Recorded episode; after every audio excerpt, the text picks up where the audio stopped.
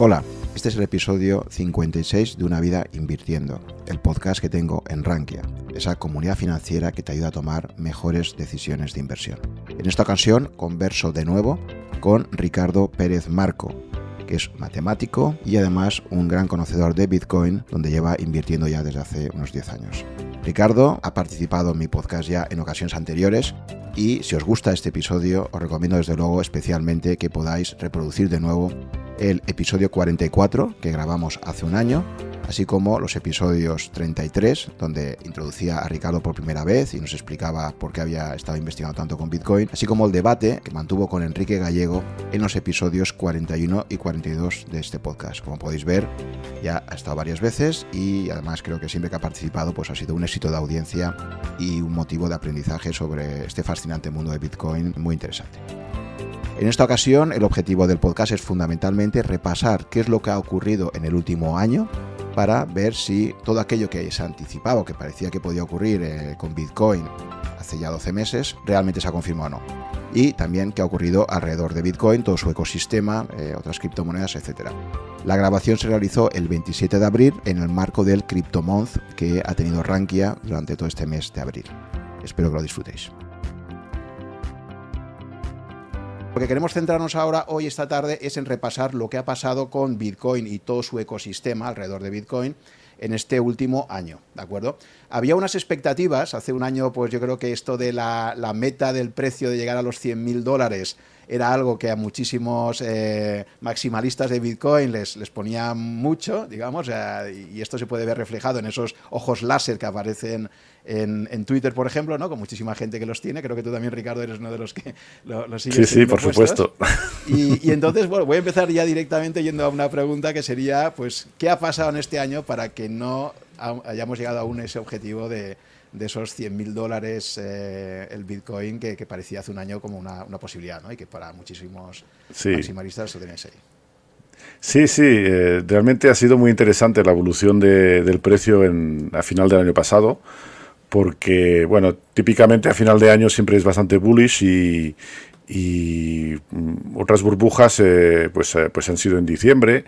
Eh, y lo que hemos tenido es muy curioso porque, bueno, hemos tenido realmente una burbuja que, hemos pasado desde, desde 10.000 dólares a, hasta 60.000, 64.000, y luego corrigió, corrigió de forma importante las expectativas, pues comparando con otras burbujas, eh, sí, podemos, puedo, puedo compartir aquí el chat. Te, pongo aquí una pantalla para que podamos, si quieres, ver, ver lo que es la cotización. Sí, exactamente. Entonces, el, último año. Porque creo que desde que hablamos eh, se consiguió un máximo en el mes de noviembre, o sea, hubo, un crecimiento del precio que llegó en noviembre a tener un máximo histórico, pero ya desde entonces, pues... bueno, a ver, eh, estamos hablando, sí, de noviembre, pero bueno, la, la burbuja realmente eh, empezó y tuvimos, tenemos un, primer pico en torno a abril del 2021 y luego, luego corrige. Entonces, em, claro, comparado con la burbuja anterior donde eh, el precio pasó de, de 400 dólares hasta prácticamente 20.000, eh, aquí esperábamos también que el pico llegase pues, eh, a, las cercanías de 100.000. ¿no? Eh, por varias razones. Primero, por, porque la dinámica de burbujas anteriores eh, daba este tipo de, de, burbuja, aunque, aunque hemos, hemos ido viendo también que las burbujas eran menos violentas. Pero también ocurría una cosa, es que, mm, es que esta vez teníamos muchos más institucionales que habían entrado en el mercado de Bitcoin.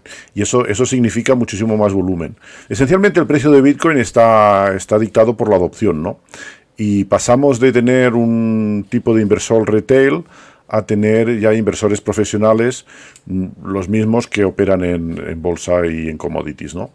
Entonces, eh, eso, eso daba que esperar que el volumen que entraba en, el mercado fuese mucho mayor y por eso incluso 100.000 parecía conservador, ¿no? Pero la, realidad ha sido otra.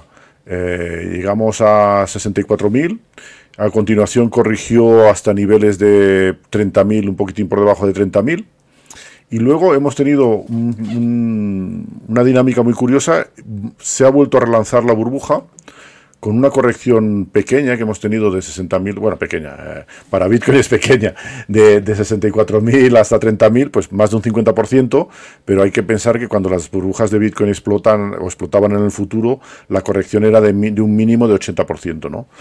Y tenemos un rebote en 30.000 que nos lleva hasta los máximos históricos que tenemos ahora de 69.000. Y a continuación, ahí también todo el mundo pensaba que iba a continuar hacia arriba bueno, todo el mundo, a ver, eh, creo que, la mayoría de gente que sigue la dinámica del mercado pensaba eso, y hemos tenido una corrección hasta los niveles actuales, ¿no? En torno a 30 y pico mil, 40 mil. Em, es muy interesante porque em, este tipo de, cambio de dinámica del mercado era esperable. El problema es saber cuándo, porque no podemos tener un, un, activo cuyo precio crece exponencialmente, constantemente. Entonces tenemos un fenómeno de adopción viral que, conduce a, pues eh, si miramos eh, típicamente en, los, los, mercados tecnológicos y en los mercados también de social media y internet, las adopciones virales hacen que al principio tengamos un crecimiento exponencial. Y luego, por supuesto, el crecimiento exponencial se corrige, llegamos a un punto de inflexión y tenemos un crecimiento asintótico hacia un valor límite. tenemos típicamente una sigmoide, que es, es, es, eh, es el, una curva en forma de, S, ¿no? que, es, eh, que es el típico de, de, las adopciones virales. Entonces, eh, este cambio de dinámica en el mercado de Bitcoin, yo creo que lo que indica esencialmente es que, es que estamos em, ya perdiendo el régimen de crecimiento exponencial y llegamos a un punto de inflexión donde tenemos un crecimiento lineal durante un tiempo. Eh, en el punto de inflexión tenemos un crecimiento que es, que es más bien lineal y, y bueno, eh, una hipótesis con la, con la que yo trabajo y seguramente otros, otros traders trabajan es que tenemos mm, ahora mismo lo que es, entonces el, el, voy a compartir la pantalla, no sé si la veis, la, la pantalla de, de, una chart eh, de velas de, sí, sí, un día. sí, sí, la que estamos sí, vale, este, de acuerdo, todo el mundo está viendo, ¿no?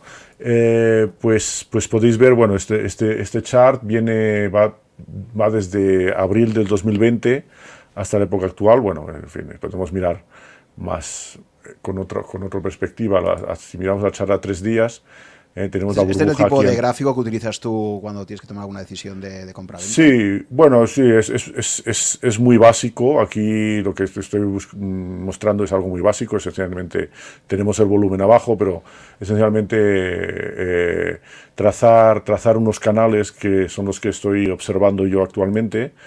Eh, entonces tenemos, tenemos aquí un canal que se ha formado entre los dos máximos que hubo, entre 64.000 y 69.000 y curiosamente también en los mínimos tenemos aquí el canal principal eh, que lo podemos ver, que de momento se está respetando. ¿no? Entonces una hipótesis de trabajo es que de momento vamos a tener un crecimiento dentro de ese canal. Eh, y luego a, un nivel más... Eh, con, con, con, un diagrama de barras de, de, 12, de 12 horas o de 6 horas, vemos aquí otro canal que se ha formado, que es donde estamos actualmente. Entonces, estas regiones, esos, eh, los bordes inferiores, para mí son, son, son regiones de soporte, si se rompen, pues significan algo, ¿no? Em, pero de momento mm, parece, parece bastante fácil tradear este tipo de gráfico. Eh, no sé qué pasa el gráfico, es un poco mal. A ver. Bueno, entonces, mm, si la hipótesis de trabajo es la correcta, significa que estamos en un régimen que ya no es el régimen de, burbujas violentas que teníamos antes. Eh, lo que cabe esperar es que de aquí a final de año eh, la cotización tal vez toque el borde superior del canal, lo cual nos llevaría a 80.000, 90.000 dólares. Y bueno, eh, si hay acontecimientos importantes como adopción de Bitcoin por, por países que está comenzando a producirse, puesto que hemos tenido El Salvador, eh, como volumen es pequeño, pero es más em, eh, psicológico, porque si empieza a haber muchos países que adoptan Bitcoin, eso crea una presión al alza importante, eh, porque todos esos países que van a utilizar Bitcoin van a necesitar reservas de Bitcoin, ¿no? Y mm, bueno, México lo estaba hablando, lo estaba discutiendo, otros países como Venezuela, Argentina también, y ahora la República Centroafricana parece que también van a adoptar Bitcoin como, como moneda. Bueno, son todo em, noticias y acontecimientos que pueden, que pueden modificar un poco la dinámica de, de adopción, ¿no? tú, que has estado estudiando, tú que has estado estudiando el precio y la capitalización desde hace ya 10 años, eh, tu primera conclusión sería, en este último año, digamos, las sorpresas que te has llevado, porque lo, bonito de esto es una cosa viva, ¿no? Si, si el análisis técnico fuera tan sencillo, pues eh, todo el mundo ganaría dinero con análisis técnico simplemente. Y es, es, muy difícil. De hecho, yo creo que una de las conclusiones tuyas del año pasado era Mm, tener mucho cuidado con hacer trading, porque, porque es muy complicado eh, batir al mercado y, la estrategia de comprar y mantener es probablemente la mejor a largo plazo, ¿no? Si tú sí, sí, yo creo que la evolución del precio sigue demostrando eso, que el que el que el que ha comprado Bitcoin y lo, lo guarda durante cuatro años sigue ganando siempre. Eh, porque de momento estamos en una dinámica. Ese ciclo, de, cuatro años muy vinculada a, a los halving, ¿no? De, cada vez que ha habido un sí, Sí, lo que pasa también hay que, hay que entender que los halving cada vez son, van, a, van a tener menos impacto, porque, bueno, eh, claro, eh, era muy diferente pasar de una producción de 50 bitcoins cada 10 minutos a la mitad, ¿no? Ahora actualmente al día se producen unos 900 bitcoins, eh, lo cual da una inflación monetaria bastante baja, inferior al 1,5%. Y, y, bueno, los halving cada vez van a tener menos impacto en el precio. y esto es lo que estamos viendo. Y por otra parte, también lo que vemos es que la volatilidad de Bitcoin va bajando. Eh, ya no tenemos esas burbujas tan violentas, esas correcciones del 80%. Y por supuesto, en trading lo que trabajamos son con probabilidades, no certezas. Entonces eh, hay que mantener la mente abierta a todo tipo de, de, dinámicas nuevas. Y cuando precisamente hay algo nuevo que ya no corresponde a lo que hemos visto en el pasado, o la dinámica que tenemos eh, en, en, fin, tenemos que en, nuestra cabeza, ¿no? Entonces bueno, tenemos que revisar un poco el, el escenario el nuevo escenario que tenemos y intentar entender las razones que, hay detrás. ¿no? Entonces, a, te, digo, a mí me parece que es, que hemos llegado a un punto más de inflexión, ya no es un crecimiento exponencial como había antes, y la dinámica va a cambiar. Ha cambiado también en otro sentido. Eh, curiosamente, eh, Bitcoin no estaba correlado en absoluto con los mercados tradicionales. Ahora lo que observamos es que al menos en el intradía, está correlacionado, correlacionado con la bolsa. ¿no? Eso quiere decir que los mismos actores que operan en el intradía en bolsa están operando en Bitcoin. Entonces, cuando tenemos una corrección importante en bolsa, eh, pues liquidan posiciones y para, ponerse en liquidez en, dólares y lo hacen tanto en bolsa como en Bitcoin. Por ejemplo, ayer vimos este fenómeno. Este fenómeno ayer, eh, antes de ayer hubo un, si miramos a, corto plazo, eh, lo que hemos tenido estos últimos días, a ver, voy a intentar ponerlo. A ver.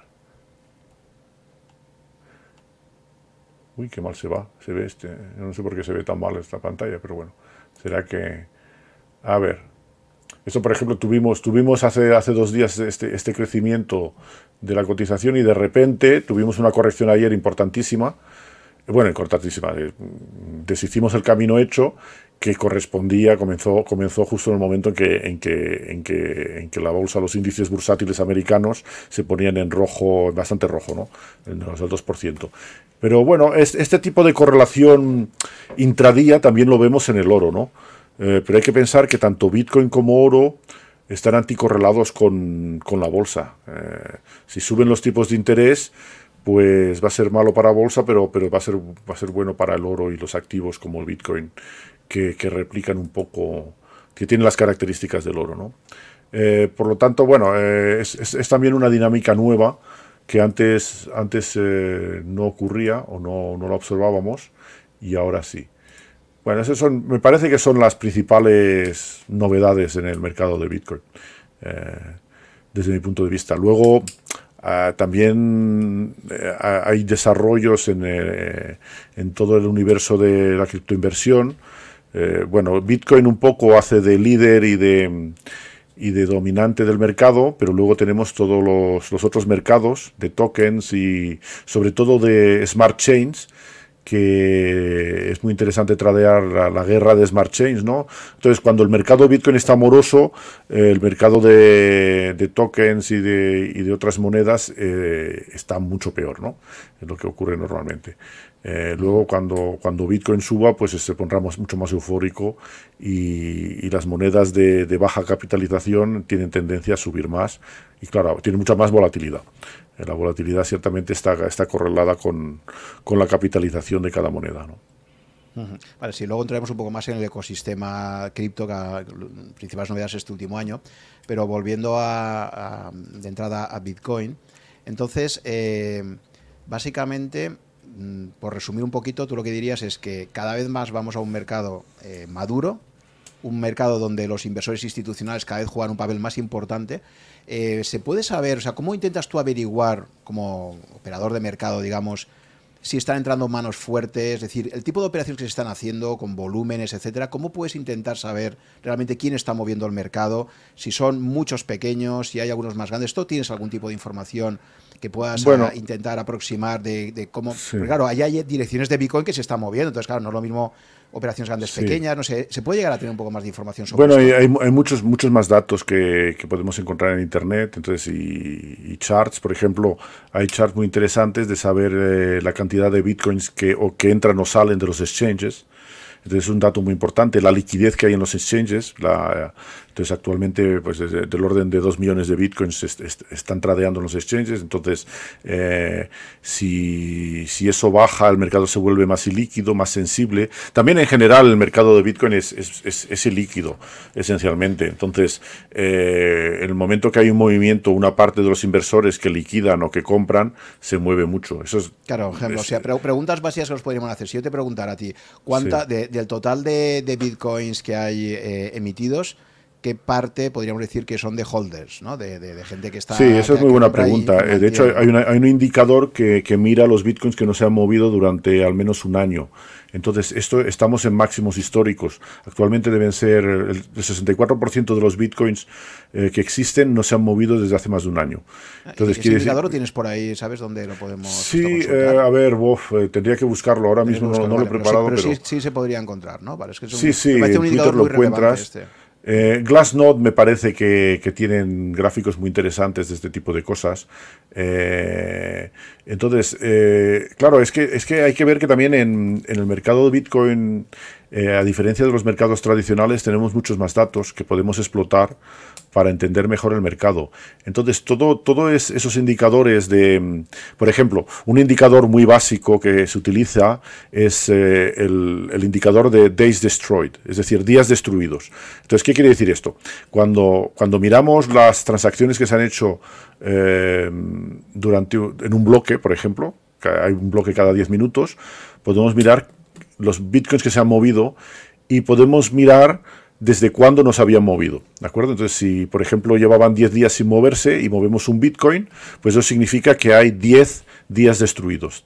10 days destroyed, ¿de acuerdo? Entonces lo sumas, haces la suma de todas las transacciones de los days destroyed y te da un poco una idea de si se están moviendo bitcoins que estaban parados hace mucho tiempo o no. Eh, es, una, es, una, estadística muy interesante porque con eso también se puede ver si la gente está acumulando y no moviendo los bitcoins. O... Entonces, claro, la gente que acumula y guarda los bitcoins eh, no mueve el mercado, no interviene en el mercado. Eh, de, hecho, de hecho, Sailor, hay un tweet por ahí, una, un vídeo de Sailor en una entrevista que, que, lo dice muy acertadamente, que hay, hay por una parte los holders, hay los especuladores y, bueno, luego están los institucionales. Y esencialmente los, especuladores intradía y los institucionales son los que eh, operan y que mueven el mercado día a día en corto plazo.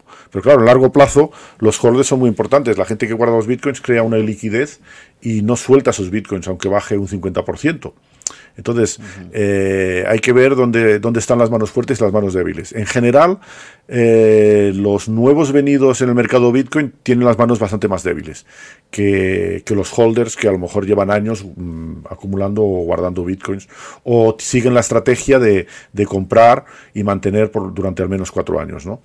Entonces, esas estadísticas son interesantes, son bastante interesantes para, ir analizando un poco la dinámica del mercado. Y actualmente eh, los holders estamos en máximos históricos de volumen de holding de Bitcoin, ¿no? Un 64%. Hay que ver también que actualmente hay 19 millones de Bitcoins, hay que contar que por lo menos 4 o 5 millones están perdidos, o sea que esos no cuentan para el mercado, o sea que realmente los bitcoins efectivos que se pueden mover serán unos 14 millones, y de esos 14 millones, pues eh, esencialmente en los exchanges hay, hay 2 millones y medio, 3 millones, y bueno, pues eh, que nos hayan movido desde hace tiempo, pues hay, hay desde hace un año, pues hay un 64% más, ¿no? Entonces, eh, eso da una idea de, de, de cómo se crea el mercado, Y bueno, está claro que conforme la adopción sigue, sí, continúa, ¿no? Eh, menos que cuando, cuando la, gente en general empieza a comprar cuando el precio sube, se habla de Bitcoin en, los medios de comunicación, eh, la gente se lamenta en haber comprado antes y compra alto, eh, y cuando en periodos así más morosos, donde el mercado está más tranquilo, hay menos volumen y menos actividad, pero sigue habiendo, sigue habiendo una acumulación de, de, holders, ¿no? Porque sobre todo hay toda una parte de los inversores que eso, claro, es muy diferente de, de otro tipo de mercados. Aquí hay gente que está eh, comprando Bitcoin y ahorrando ah, para largo plazo, para la jubilación, para los estudios de los hijos, para, en fin, eh, hay, hay otra, otra perspectiva, es otra filosofía de inversión, ¿no? Y sobre todo también hay, hay cada vez más gente, pues, que, invierte en Bitcoin y criptomonedas para diversificar fuera de, de los mercados. Entonces, ahora mismo mm, es posible que tengamos una corrección importante en los mercados de bolsa, ¿no? Y eso probablemente será muy favorable para el mercado de Bitcoin. Eh, y para mercados como el oro y otras commodities. El oro no se había movido mucho, pero recientemente, mm, sobre todo con la guerra en Ucrania, ha empezado a moverse en cero. Eh, habrá que ver cómo evoluciona. Vale, si ponemos el gráfico de CoinMarketCap de, para ver la, capitalización total de, de Bitcoin, ¿vale? Porque me parece muy interesante esto. Eh, Aquí tenemos el, sí, el market cap, efectivamente. Porque claro, al final podemos decir que, la red de Bitcoin, esto es el, valor total que le asigna al mercado en dólares, ¿no? Eh, es verdad que sigue habiendo una emisión, o sea, si comparásemos Bitcoin, digamos, con una empresa cotizada, la principal diferencia es que hay una dilución, cada vez que cada día se emiten nuevos bitcoins, sería como si una empresa está emitiendo más acciones, y por lo tanto tiene que ir incrementándose. O sea, si cogemos solo el precio no tendríamos en cuenta este efecto dilución que cada vez es más pequeño, como decías, pero que sigue existiendo. Es decir, que no es lo mismo un Bitcoin que valga 40 mil dólares hace un año que ahora, porque ahora hay más Bitcoins en circulación. ¿no? Otra cosa es que se hubieran perdido más de los que se han creado, que también podría pasar, ¿no? Pero yo creo que a estas alturas probablemente hay, creación neta, ¿no? No creo que ahora... Eh, sí, sí, sí, eh, yo creo que eh, hay creación neta haya, destrucción. Pero se, se, pierden muchos, ¿eh? Se pierden muchos y de hecho es difícil tener buenas estadísticas sobre... No, porque claro, los bitcoins si se pierden no se sabe a, ciencia cierta si se han perdido. Se ven unos bitcoins que no se han movido desde hace ocho, años. Bueno, pues puede uno conjeturar que, muchos de estos bitcoins que no se han movido desde hace ocho años están perdidos. Pero, pero ciertamente siempre puede haber mm, una parte de gente que simplemente no los ha movido, que tiene las claves privadas y puede moverlo en cualquier momento. A, mí me interesaría mucho, por ejemplo, saber si hay estadísticas, por ejemplo, de esos 19 millones que ya hemos superado el umbral de los 19, del total de 21 que va a haber, ya hemos superado los 19 millones recientemente. Entonces, de esos 19 millones sería muy interesante ver una estadística donde se viera, por ejemplo, son direcciones movidas en el último mes, en el último año. Ah, no, pero todo eso existe, todo eso, todo eso existe. porque ahí sí que podríamos sacar porcentajes de lo que hay y, empezar a inferir, pues efectivamente, si ya hay bitcoins sin mover desde hace ya muchos años. Pues... Sí, sí, pero se, se, hace, de, ahí viene la estimación que digo de 4 o 5 millones de, bitcoins perdidos. ¿no? Eh, lo que pasa es que nunca va a ser una, una, un cálculo exacto, pero una estimación razonable. Y, y, bueno, y además se, se pierden constantemente, porque luego, mm, a ver, mucha gente también, pues, pues eh, o, bueno, a mí me ha pasado que, muchas veces he regalado bitcoins a, amigos hace tiempo y les digo, oye tú, que los, los, los, 10 euros que te di en bitcoins ya valen 500, ¿no? ah, he perdido las claves, ya no sé recuperarlos. Digo, bueno, ya. por ejemplo, ya, que comentas esto, eh, deciros también que Ricardo ha instituido un premio, un premio al primer, a primera medalla de oro que consiga un matemático español. Eh, y bueno, ese premio está dotado con un Bitcoin en total, ¿no? O sea, que, ¿qué es lo que ganaría? O sea, si un matemático español, por ejemplo, ganase... A ver, las condiciones del premio es para los estudiantes eh, jovencitos que participan en las Olimpiadas Matemáticas. Eh, entonces, el tema de las Olimpiadas Matemáticas es, algo que, le tengo mucho cariño porque yo participé y, bueno, el caso es que... quedaste que conseguiste eh, una medalla de plata, creo, ¿no? Sí, sí. bueno, el caso es que, bueno, pues yo tengo mucho aprecio a la gente que lo organiza. es una de las cosas que funcionan bien, que la gente lo hace pues de forma altruista y, es una competición que, que también les gusta mucho a los chavales y bueno, pues a lo mejor en España no tenemos la preparación, digamos, profesional que hay en otros países. Y desgraciadamente nunca hemos tenido una medalla de oro. Entonces, para animar a los chavales, pues he instituido ese premio que está dotado con un Bitcoin y al primero, bueno, y cuando obtengan una medalla de oro se, les dará en bitcoins lo, lo equivalente a 10.000 euros. Entonces, ese, en eso consiste. Eh, bueno, hay una página web donde se describen las condiciones y, bueno, pues, eh, sí, es, una forma también. De hecho, de hecho ese, ese premio que aún no se ha otorgado porque hasta ahora no ha habido medallas de oro, eh, que se ha instituido hace un par de años, em, mm, seguramente es el premio matemático con, con mayor fondo porque también se dan otros premios matemáticos, pero no tienen un fondo detrás. Quiere decir que, bueno, pues eh, la Sociedad Matemática, pues en colaboración con el BBVA y otras, otras instituciones, pues, pues dan premios científicos, eh, pero no tienen un fondo asignado. Y aquí, bueno, pues es un fondo, además visible, que la gente puede ver en qué dirección está ese Bitcoin. Y, de hecho, eh, está abierto a, que, a que se hagan donaciones anónimas al fondo, al del premio, o donaciones no anónimas donde se mencionaría quién, quién aporta, ¿no? Pero ahí está... Ahora, con, la, con la cotización actual daría para cuatro premios, ¿no? Porque como está en torno a los 40 mil dólares... Sí, bueno, no, un... bueno, un poco menos porque es en euros, ¿no? Porque ah, serían son 10.000 euros el premio, pero, ah, pero sí, sí, esencialmente... Entonces la idea también es que si la cotización llega a 100.000 euros, pues entonces se puedan dar también premios para las medallas de plata. Que eso sí que tenemos eh, muchos años medallas de plata en la Olimpiada Internacional. ¿no?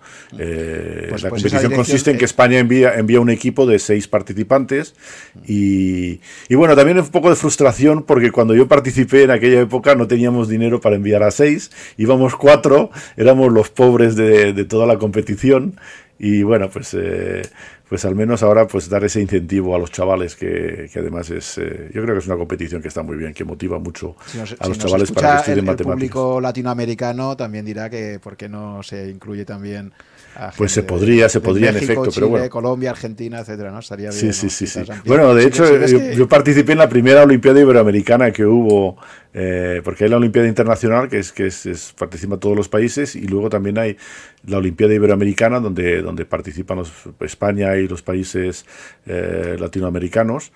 Y, bueno, pues eh, en fin, es una forma de, de promover también cómo se puede utilizar Bitcoin de una manera bastante positiva eh, y de forma transparente.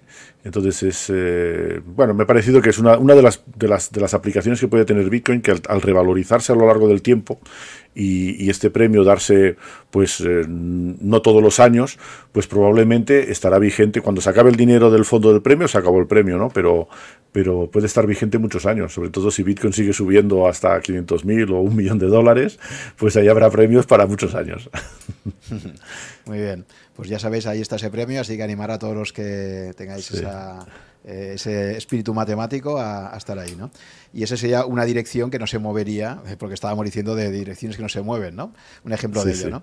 Volviendo al tema de la capitalización de mercado, lo que para mí un poco la conclusión es que si os fijáis en este gráfico que ha compartido Ricardo y que podéis ver en, CoinMarketCap, que es una buena, buena, una buena web, ¿no? Para ver las evoluciones de los precios y la capitalización. Fijaos que se alcanzó un máximo de, capitalización eh, a, mm, principios de noviembre, el 9 de noviembre en concreto, se alcanza una capitalización de mercado de cerca de 1,3 trillones de dólares, trillions, que sería lo que son billones en, español, Y desde entonces, de ese 1,2 eh, trillions, nos hemos ido a, la capitalización actual, que estaría en los 743 mil millones. O sea, se ha perdido una buena parte, se ha perdido pues como un 40% o un 40 y tantos por cien de, de, lo que es la valoración que había de noviembre a ahora. Fijaos, en, un, o sea, que sigue es, habiendo una... que es una corrección pequeña para lo que, lo que Bitcoin nos acostumbra, ¿no? que cuando, cuando el precio bajó de 80% en la burbuja anterior, que bajó de, bueno, bajó esencialmente de 20.000 y llegó a estar hasta 3.000, eh, allí se, se, destruyó bastante más market cap, ¿no? Entonces, desde noviembre hasta ahora, ¿cuáles crees que han sido los factores, si se hacen un poco retrospectiva, eh, ¿crees que ha sido un tema puramente de trading o crees que ha habido otros elementos detrás que, que han podido explicar eh, retrospectivamente un poco por qué ha habido esa caída en la, capitalización. ¿no? no sé si es algo que se ha extendido también al conjunto sí, bueno, a ver, el, gráfico este de capitalización y precio es más o menos el mismo, porque actualmente la, inflación monetaria es del 1,5% anual, entonces no hay mucha diferencia. Eh, bueno, las razones para la caída del precio, pues es lo que mencionaba antes, es un cambio de dinámica en, la dinámica en el mercado y, tal vez pues estos dos empujones que ha habido intentaban ir más arriba porque mucha gente creía que iba más arriba, pero realmente eh, el mercado no ha podido ir más alto, ¿no? De momento. Entonces, eh, pues se toma, se toma una pausa, un reposo y, bueno, yo, si, si, la, hipótesis del canal alcista que, hemos dibujado aquí se verifica, es probable que, para final de año seguramente podamos subir a tocar el, el borde superior, ¿no? Entonces, bueno, ya veremos. Esto es, es, una, es una época sin duda de, transición, de cambio de dinámica y vamos a ver qué ocurre. Es, es muy interesante porque eh, es que, es que em, el mercado de Bitcoin es un mercado único. Es la primera vez que tenemos un sistema monetario que surge de forma espontánea, ¿no? Entonces, em, en otras criptomonedas, en otras monedas, estamos en las fases de crecimiento exponencial, ¿no? También es muy difícil tradearlo porque no sabemos cuáles se van a hundir y ir a, cero y cuáles van a seguir este tipo de dinámica también. Entonces, em, yo creo que, hay que estar muy atentos porque del mercado de Bitcoin aprendemos mucho y aprendemos cómo, cómo, cómo se valoran un sistema monetario en formación. Es, un sistema monetario que no, bueno, los, economistas niegan que sea una moneda, eh, tienen sus razones. Entonces yo tengo un poco un punto de vista un poco más abierto, considero que cualquier cosa puede ser una moneda, tendrá mejores o peores propiedades. ¿no? Está claro que una moneda como Bitcoin, si es muy volátil, pues tiene, tiene unas malas propiedades de volatilidad que no la, de momento no sirven para que sea unidad de valor. ¿no? Pero esto se va corrigiendo con el tiempo, entonces hay que ver que es un sistema en desarrollo y, tiene su propia dinámica. Eh, y bueno, pues me parece muy interesante ir, observando el mercado, cómo, cómo evoluciona, porque nos, nos, nos, enseña muchas cosas sobre, sobre estas creaciones monetarias, que es un fenómeno completamente nuevo. Es, es algo interesantísimo. Sí, sí, sí. Si repasamos un poco las novedades que ha tenido Bitcoin este último año, eh, yo recuerdo, vamos a ver, así como los grandes hechos ha sido, por un lado, la prohibición de la minería en China, que fue un fenómeno muy... muy sí. creo, aunque creo, creo, creo que esto se ha dado, creo que fue, puede que fuera hace ya... ¿Fue en septiembre o fue anterior? sí, fue a final del año pasado, me parece. Vale, Pero es que, es que, es que las noticias sobre China... Hmm. Son, las noticias sobre China es siempre el mismo rollo. La gente busca explicaciones a, a, a las correcciones, sobre todo, etcétera. Y bueno, pues eh, las fake news sobre China han, han este infectado las noticias sobre Bitcoin desde hace años, ¿no? No, pero para mí lo interesante de esto justo ha sido lo contrario. Es decir, se ha visto la, antifragilidad de Bitcoin porque cuando el gobierno chino anuncia que debido al consumo energético que tenía, sobre todo la minería de carbón, dice, venga, pues vamos a prohibir el minado de Bitcoin en China eh, muchos auguraban que eso iba a ser un problema muy importante, ¿no? Y de repente lo que ha ocurrido es que ha habido estados como Texas en Estados Unidos eh, que han sido los grandes beneficiarios de esto. Es decir, la, industria muy rápidamente de minado se ha trasladado. Creo que ha habido algunas repúblicas cercanas a, a, China, eh, algunas ex soviéticas, por ejemplo, que, han aumentado mucho el minado y, en particular Estados Unidos ha crecido muchísimo también. Sí, mira, eh, es muy interesante observar el hash rate. El hash rate es eh, la potencia de minado que hay en las redes, en la red blockchain de, Bitcoin, pero también en, en Rust Blockchain. Entonces, el China lo vemos aquí. Esta corrección, este pico, esta caída fue la prohibición en China, que realmente esa vez no fue una fake news, fue realmente prohibieron minar en, todo lo que era minado con energía eh, no renovable, ¿no? Eh, hay mucho minado en China que depende de hidroeléctricas, ¿no? Entonces eso, eso, no lo prohibieron. Pero lo que ocurrió es que, es que el hash rate se recuperó bastante rápido el tiempo que los mineros chinos movieron sus, sus, uh, equipos de minado a Kazajstán, a, a lugares próximos y también mucho minado que se fue a Estados Unidos, en, Texas, en los estados ricos en energía. Eh, la cuestión del minado de Bitcoin es siempre encontrar energía lo más barata posible.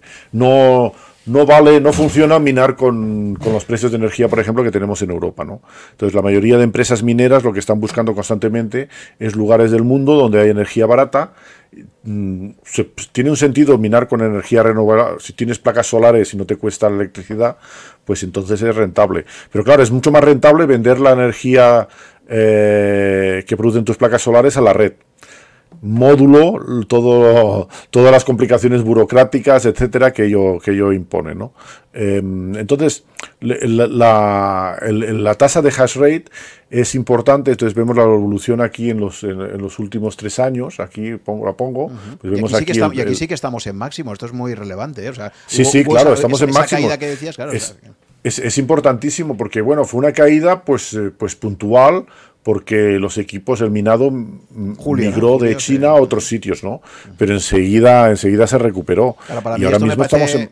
Claro, es súper significativo, porque fíjate la velocidad y, la agilidad que ha tenido toda la red para, para rápidamente reconfigurarse bueno, hay, varios factores. También los equipos de minado están, mejorando, son más eficientes. Entonces, eh, el, hash rate es un síntoma de salud de la red.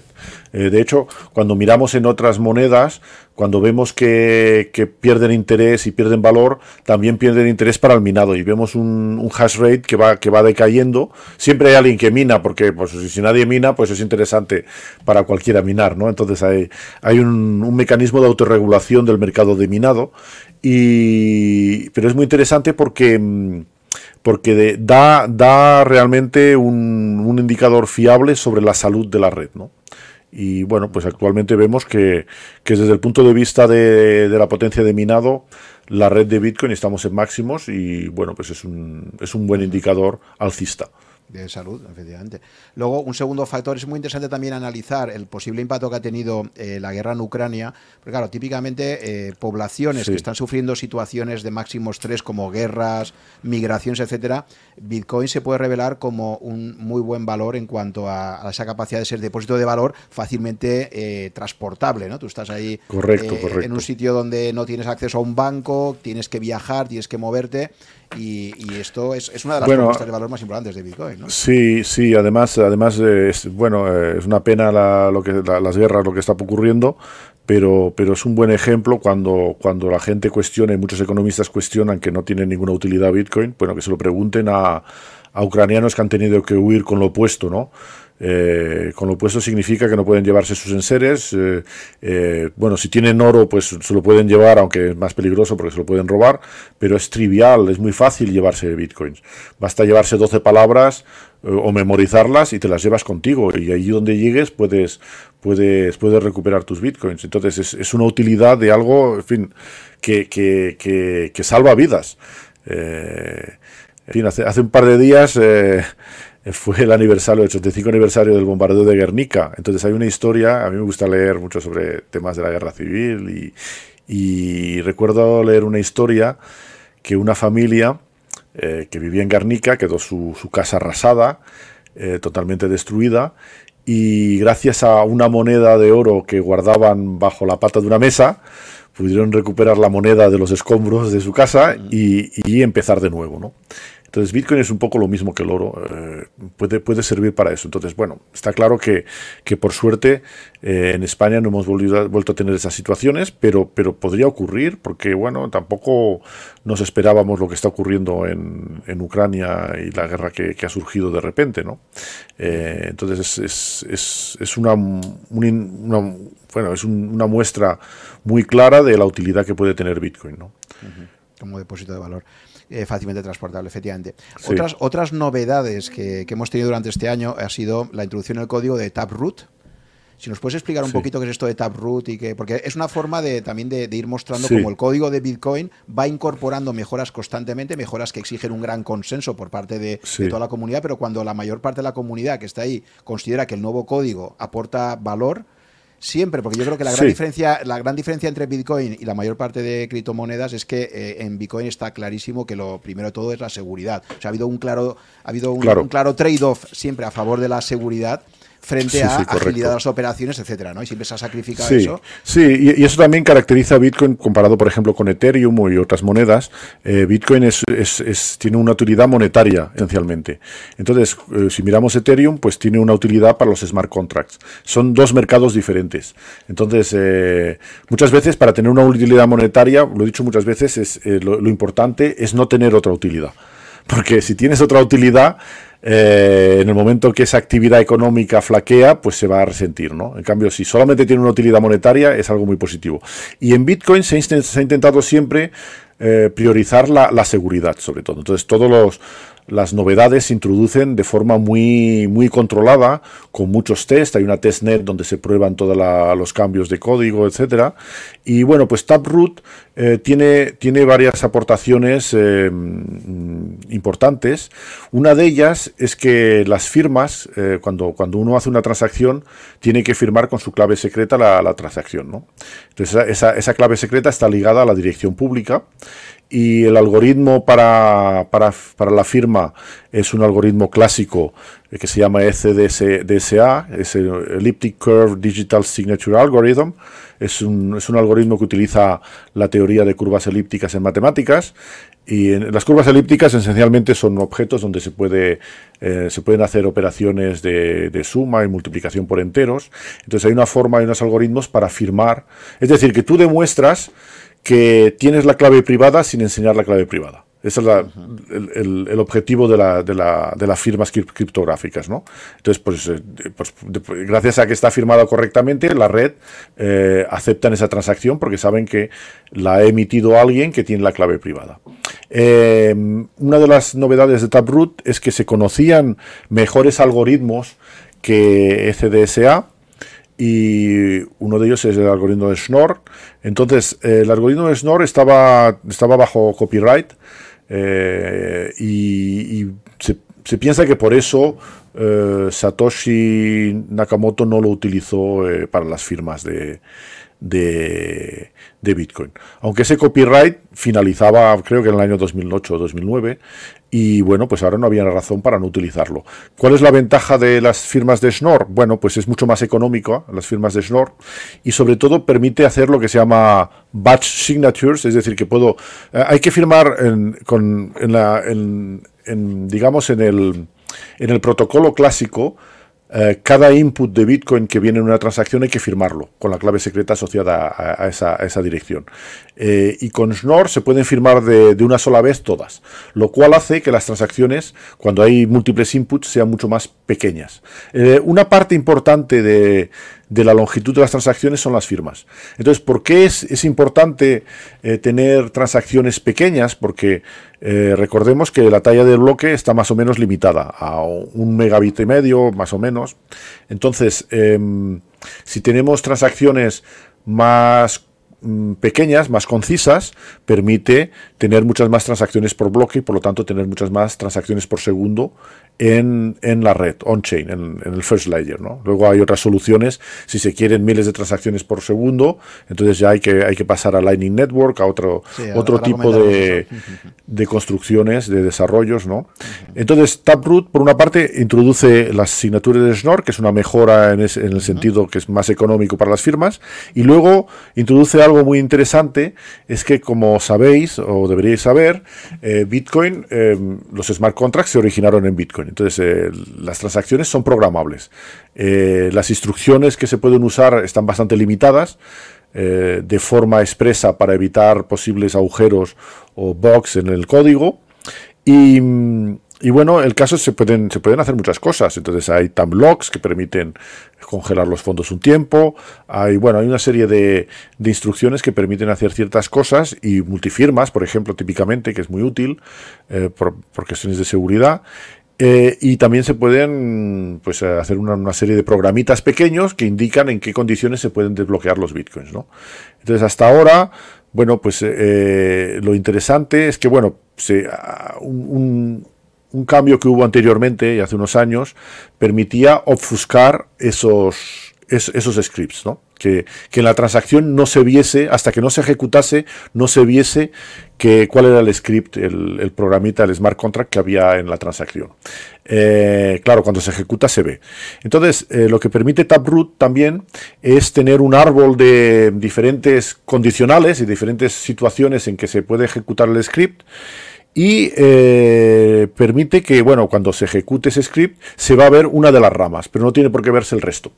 Entonces, y, y, la transacción Quiere decir que, eh, cuando la vemos en la blockchain tiene la misma pinta que una transacción normal de simplemente de envío de bitcoins. ¿no? Entonces, bueno, pues eh, eso, eso permite hacer eh, cosas nuevas, pero bueno, aún queda todo un camino en que, en que los wallets, los monederos lo implementen y que la gente pues, pues sea creativa con esas nuevas posibilidades que se abren. ¿no? Muy bien. Y ya que las menciona también, y además has hecho alguna, alguna aportación a, posibles algoritmos alternativos, luego tenemos la Lightning Network, que recordemos que es esa segunda capa, porque al final la, arquitectura para agilizar las transacciones puede ser que tú hagas que, la red en origen directamente haga transacciones de una forma mucho más ágil, que es la apuesta de otras criptomonedas, o, el, planteamiento que hizo Satoshi, que fue decir, oye, yo hago operaciones cada 10 minutos, eh, sé que son muy lentas, pero lo hago deliberadamente para que sea todo mucho más seguro. Sí, sí, sí. Y sobre esto se está montando una nueva arquitectura que es la Lightning Network, que sería como una capa 2 que va sobre la capa 1, ¿no? Claro, entonces eh, la idea de Bitcoin en origen es, que sea lo análogo al oro digital y por lo tanto no hay, quiere decir que cuando, al oro físico, ¿eh? Quiere decir, no, hay, no hay una razón mover, para... Mover lingotes, sería como mover Claro, entonces, como mover lingotes, ¿no? Exactamente. Entonces, no hay ninguna razón para mover lingotes en fracciones de segundo. Entonces, es, es el, objetivo de, de, los lingotes es tener una reserva de valor, se pueden mover a lo mejor una vez cada 10 años, pero no hace falta moverlos constantemente ni tener esa, esa, esa posibilidad. Pero claro, la gente se planteó, bueno, pues eh, si yo quiero hacer un pago eh, en un comercio quiero poder utilizar Bitcoin como utilizo mis tarjetas de crédito. Y eso se puede hacer y, la forma de hacerlo es mediante abriendo canales de pago. Precisamente con esas instrucciones que, tiene Bitcoin se pueden programar unas transacciones que eh, lo que consisten en abrir un canal de pago, pues yo con mi panadero, por ejemplo, de manera que cada día cuando voy a comprar el pan, eh, de hecho lo que, lo que hago es que bloqueo en ese canal de pago una cierta cantidad de bitcoins, quedan bloqueados en, la, red, en la blockchain de Bitcoin, ¿no? Y luego lo que nos intercambiamos, lo que le doy al panadero, es un permiso para cobrar una cierta cantidad de, de, esos bitcoins que están bloqueados. Entonces, claro, eso permite que al final es una transacción entre nosotros, que no va, no va en la blockchain de Bitcoin, se irá a la blockchain de Bitcoin cuando al final el panadero decide, bueno, pues ahora quiero, eh, quiero, quiero recuperarlo, pues el, los pagos que me ha hecho. Es como que si llevase una cuenta, llevamos una cuenta entre nosotros, intercambiándonos firmas, y él puede hacerlo. Entonces, en el momento que se hace, bueno, pues, el canal de pago consiste en eso. Entonces, lo más interesante es que eh, se, descubrió que se podían componer esos canales de pago. Entonces, puede ser que yo me vaya a otra ciudad y no tengo un canal de pago abierto con el panadero de esa ciudad. Pero eh, quiero pagarle el pan también mm, de esa manera. Entonces, lo único que hace falta es que eh, mi panadero tenga, tenga canales abiertos con, con, otra gente que al final tienen un canal abierto con el panadero de la otra ciudad. Por lo tanto, voy a poder hacer un, pago en la Lightning Network si compongo esos, esos, canales de pago. Y lo hago de forma instantánea. Entonces son, son transacciones que son seguras, descentralizadas y que se efectúan en, una fracción de segundo. Entonces, ese, ese, es el desarrollo de la Lightning Network. Entonces, hay, como al principio se está implementando, hay, hay wallets que funcionan perfectamente y, ya se puede utilizar, quiero decir, hay varios wallets donde la gente los puede utilizar y bueno, pues, eh, pues, pues sirven para eso, para hacer pagos en Bitcoin. En, este em, año, sí, todo esto que ya el año pasado de alguna forma íbamos introduciendo las ideas, eh, en este último año, ¿cómo has visto la evolución de la Lightning Network? Eh, ¿Tienes algún ejemplo que nos puedas poner aquí de, cómo se puede utilizar esto? Bueno, yo, yo, lo utilicé, estuve, estuve en, Arabia Saudí dando un curso sobre Bitcoin y criptofinanzas y lo primero que, que el primer día les, les, les, les expliqué a los estudiantes cómo abrir un wallet, ¿no? Entonces, por ejemplo, que utilicé el Blue Wallet, que, es, que, que, es, que, está muy bien porque es muy, muy básico. Bueno, que tiene, tiene funcionalidades interesantes. Y tienes la opción de, hablar, de abrir una, un wallet de, de Bitcoin y un, un, wallet de Lightning. Y entonces eh, les, les pedí que abriesen un wallet de Lightning y pues les envié 100 satoshis a cada uno, ¿no? Entonces cada luego cuando me entregaban los deberes, les, si lo hacían bien, les enviaba satoshis. Entonces, bueno, es, es eh, en fin, no es, un uso muy estándar, pero, pero bueno, es, es un ejemplo eh, más bien pedagógico para que entendiesen cómo se puede utilizar. Sí, además hay, una cosa muy... Recordemos que, que, un Satoshi es una 100 millonesima parte de un Bitcoin. Sí, sí, sí, bueno, sí, fui un poco rata, les podría haber enviado algo más, pero no, no, quería, no quería que me acusasen de sobornar a mis estudiantes, porque luego hacen evaluaciones, ¿no? no, no, pero creo que por poco que dio, seguro que ya había ese pique por conseguir ahí más satoshis, ¿no? O sea que... Sí, sí, sí. De hecho, la forma en que lo distribuí se lo, se lo pasé a uno, en vez de hacer 30 eh, transacciones, se lo pasé a uno y dije que hiciesen una cadena, que se lo fuesen pasando, ¿no? Que fuesen pasando. Pero me parece que el último se quedó con más satoshis que el resto. bueno, el caso es que... Y, a eh, nivel técnico, a nivel técnico en este último año, que Lightning, eh, ¿has visto que ha tenido alguna evolución positiva, algunas mejoras técnicas? ¿Cómo, ¿Cómo lo estás viendo esa evolución? Sí, a ver, lo que hay son varios protocolos. A ver, sobre todo, eh, bueno, la, la parte canales de pago, abrir canales de pago y tal, está más o menos bien establecida. Eh, se utiliza el protocolo de Tor, de Onion Routing, para, componer los canales de pago. Eso complica un poco las cosas para programarlo. Eh, y luego también una cosa que complica es que, es que mm, el routing, decir, una cosa importante es cómo obtener la composición de canales de pago para que Alice pague a Bob. ¿no? Porque Alice y Bob pues, no tienen un canal de pago abierto entre ellos, entonces tienen que ver si hay una composición de canales de pago que, los, que, los, eh, que los conecte. Entonces, el, routing que se propuso originalmente parece, es bastante parecido al routing que se hace en los paquetes IP de Internet. Entonces, esencialmente hay lo que se llaman beacon nodes, que son, son nodos más importantes que tienen, conocen la geometría de la red eh, y, entonces, bueno, cuando ah, reciben un requerimiento de encontrar una ruta, pues, pues responden con una ruta, ¿no? O varias rutas. Eh, luego hay diferentes variaciones de eso que mm, eh, uno de, los, de, esos problemas es que, es que esos algoritmos de routing no son completamente descentralizados. Alguien que quisiese sabotear la red de Lightning, lo único que tendría que hacer es sabotear esos beacon nodes. Como ocurre de hecho en, en, Internet. Si, si, si hackean eh, y neutralizan los servidores de DNS, pues vemos que, muchas cosas se caen. ¿no? Em, entonces, em, bueno, pues se han propuesto diferentes algoritmos de routing. Entonces, uno de, uno de mis trabajos con mi colaborador Cyril Grunspon era proponer un algoritmo de routing completamente descentralizado pero mm, como no somos matemáticos y no somos programadores, no lo hemos implementado, ¿no? Entonces hay, esencialmente hay diferentes implementaciones de, los wallets y los, algoritmos de routing y hay como tres o cuatro y cada uno implementa la suya, son desarrolladores, pero ninguna son realmente descentralizadas. Entonces a mí me gustaría ver un poco que, que implementasen ese algoritmo que hemos propuesto y para crear una red lo más descentralizada posible. Entonces hay, se ha de empezar por algo, ¿no? Actualmente lo que está, está hecho está muy bien, que sobre todo se han, se han creado wallets que son, que son útiles, que se pueden utilizar eh, en el día a día, y luego poco a poco sí, se tendrá que ir mejorando. Es, hay todo un proceso que es largo, que es largo porque, bueno, pues eh, por una parte los algoritmos no son simples, hay que tener mucho cuidado en programarlo correctamente porque muchas veces eh, los errores vienen no, no de, del protocolo, de la, de la, parte teórica, sino de cómo se implementa, ¿no? Entonces eh, puede ser tremendo porque no, lo que no quiere la gente es, es, programar algo que tiene un agujero y donde puedan robar los bitcoins. Entonces hay, hay toda una serie de mm, de pasos que, que, avanzan lentamente, pero actualmente la red Lightning, no sé, no sé actualmente cuántos bitcoins hay bloqueados en la red Lightning, se puede mirar, pero debe haber varios cientos de bitcoins ya bloqueados en la red Lightning. Al principio se dijo a la gente sobre todo que no, no utilizasen grandes cantidades de Bitcoin en la red Lightning porque estaba aún en, fase de prueba. ¿no?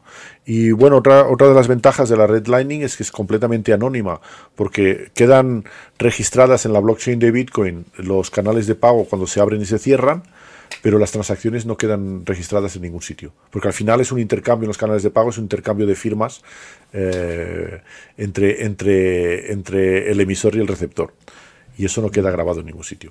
Entonces, bueno, pues abre también muchas posibilidades eh, de que se ha comentado, pero bueno, ahí, empiezan a haber cosas en ese sentido, es de los pagos en streaming, ¿no?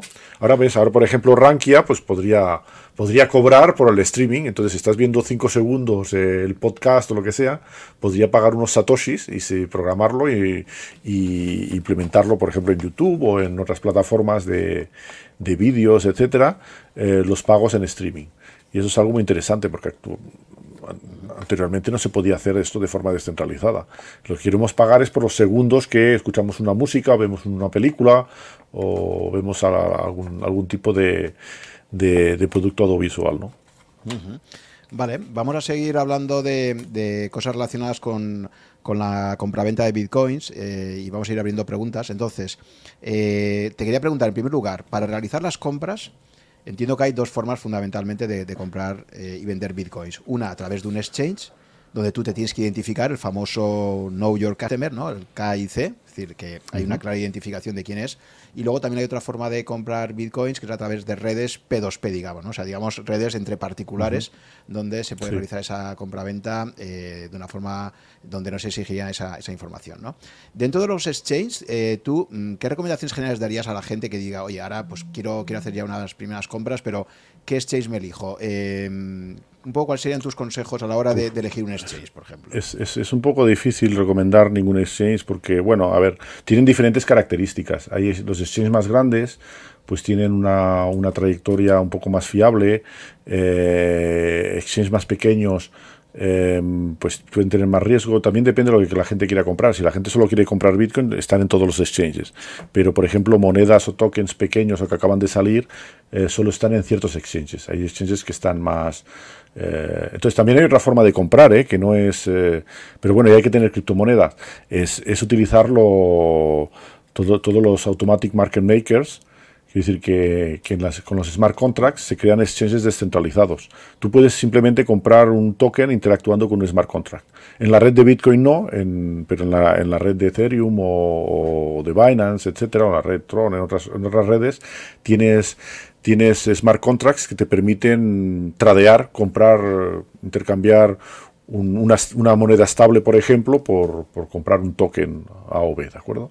Entonces, eh, eso, es, eso, bueno, eso, eh, eso es completamente, a ver, salvo la centralización posible de la Smart Chain, eh, es completamente descentralizado en el sentido que no interactúas con nadie, interactúas simplemente con un, con un, programa. Pero bueno, para la gente que empieza, lo primero que tiene que hacer es comprar Bitcoin y, y puede hacerlo como las has dicho, eh, ir a un exchange. Entonces, bueno, los principales exchanges, pues eh, normalmente la gente lo que quiere es enviar una transferencia. No todos los exchanges operan con, con dinero fiat, con euros o dólares.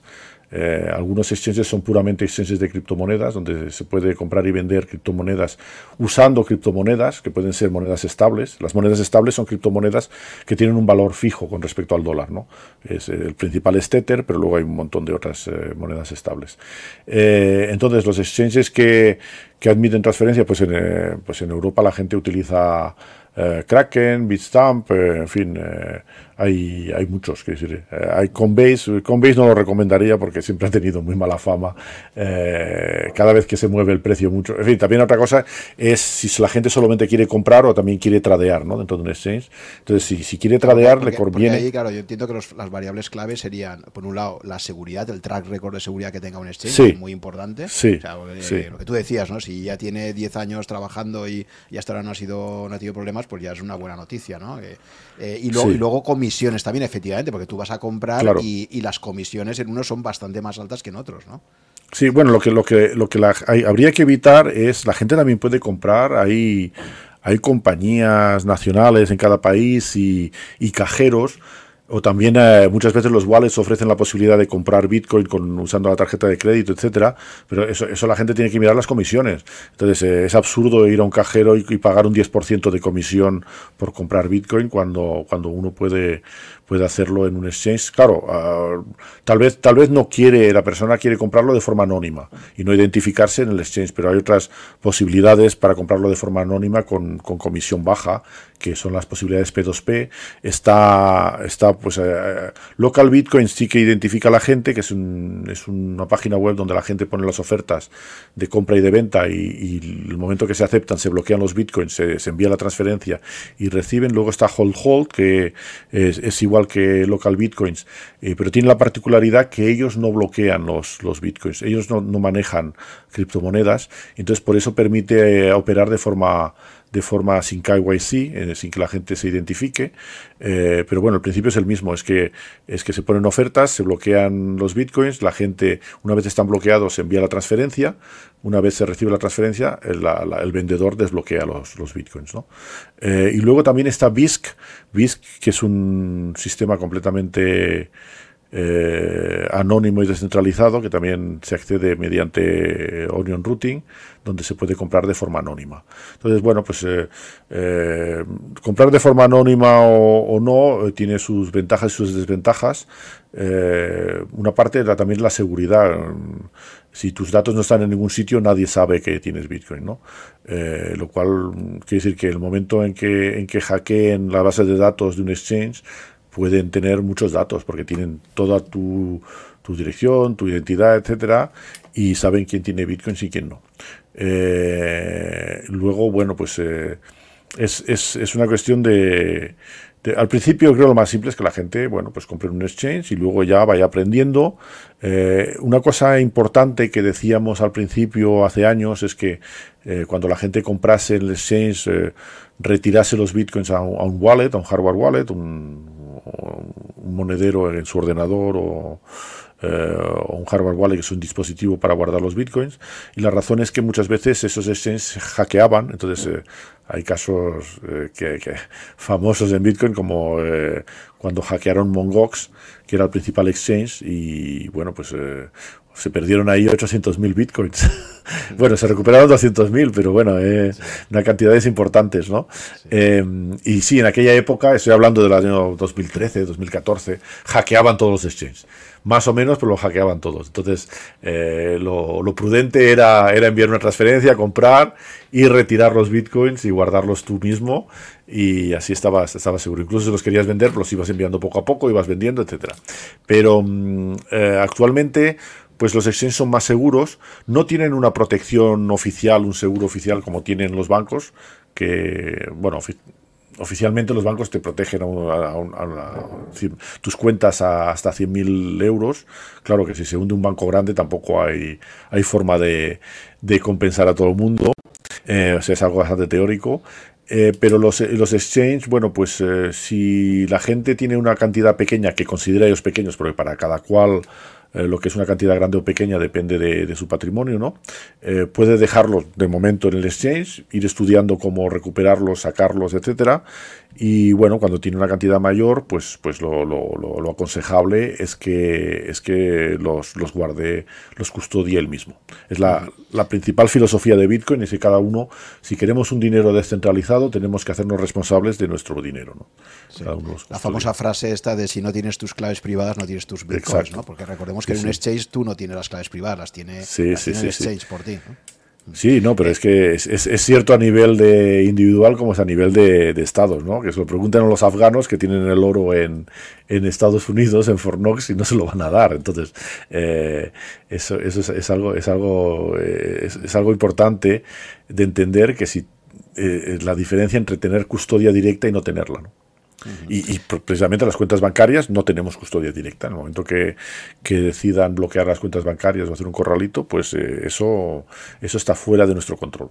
Claro, y esto conecta totalmente con la idea central de Bitcoin y es no confíes en terceros, eh, verifica, ¿no? Don't trust, verify, ¿no? Que es uno de los, lemas históricos, ¿no? Entonces, eh, el, evitar el tercero de confianza ha sido, desde la construcción inicial, para Satoshi era como un elemento central, ¿no? sí, sí, sí, es importantísimo. De hecho, en, para lo único similar que existía era el oro cuando la gente utilizaba oro y guardaba oro físico. Pero ya ahora, por ejemplo, la gente que invierte en oro, pues muchas veces invierte en ETFs, en, fin, es oro papel. Es oro papel y, luego incluso, incluso el hecho de, por ejemplo, depositar en, en una caja de seguridad en un banco eh, el oro, pues eso también ya no tienes, no tienes tú las llaves. Si, si confiscan las cajas de seguridad no puedes acceder a ellas. no depende de ti, ¿no? Pero aún así hay que reconocer que es verdad que la custodia propia tiene unas barreras de entrada importantes que un poco podrían parecerse a las barreras de custodiar tu un lingote de oro, ¿no? O unas monedas de oro, que al final también tienes que montar un sistema de seguridad propio, en fin, que todo tiene sus cosas, ¿no? Y al hilo de esto empiezo a conectar con preguntas que nos han lanzado. Había una pregunta de, Gato, de Gato Isidoro, que es un es eh, el campeón en los torneos de ajedrez que hacemos ahí, que os recuerdo que tanto Ricardo como yo, pues... Mi, bestia negra, que me gana siempre.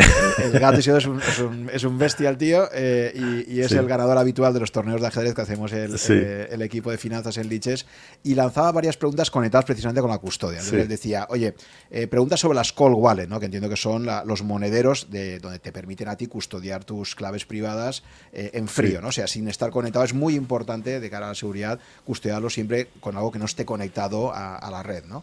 Entonces él decía, te preguntaba, ¿cuál es la mejor forma de tener una call wallet? cómo se crea dicha call wallet y si es posible crear una, una, billetera fría sin tener Bitcoin o sin tener previamente una wallet. Sí, sí, se pueden, se pueden crear eh, billeteras, billeteras fiat con wallet sin tener Bitcoin. Eh. Bueno, a ver, tenéis páginas web donde podéis generar, donde podéis generar una, una clave pública y una clave privada, ¿de acuerdo? Entonces, eh, ¿qué ventaja tiene? Que pues simplemente ahí ya tienes una dirección con la clave privada, lo puedes encriptar, puedes imprimir el papel con la clave encriptada, con un password que solo sabes tú, y ahí ya tienes una clave, una dirección pública donde puedes enviar bitcoins. Entonces eso es lo que se llama un paper wallet. Entonces está un poco anticuado porque es lo que usaba la gente al principio, pero es una forma totalmente segura de, guardar bitcoins. ¿no? Eh, esencialmente tienes que mm, tienes ese paper wallet que tienes que guardar, esconder y bueno, pues tener en varios sitios porque eh, lo puedes tener en, tu casa y se quema tu casa y se quema el paper wallet y a lo mejor no lo puedes recuperar, ¿no? Entonces pierdes los bitcoins. Entonces es, la forma más, más básica, digamos, de crear, un, de crear un cold wallet, es crear un paper wallet. Em, si otras posibilidades es, bueno, pues tienes los dispositivos de hardware wallet que tienes software wallet, que son programas que te descargas en tu ordenador o en tu móvil, que te permiten crear billeteras.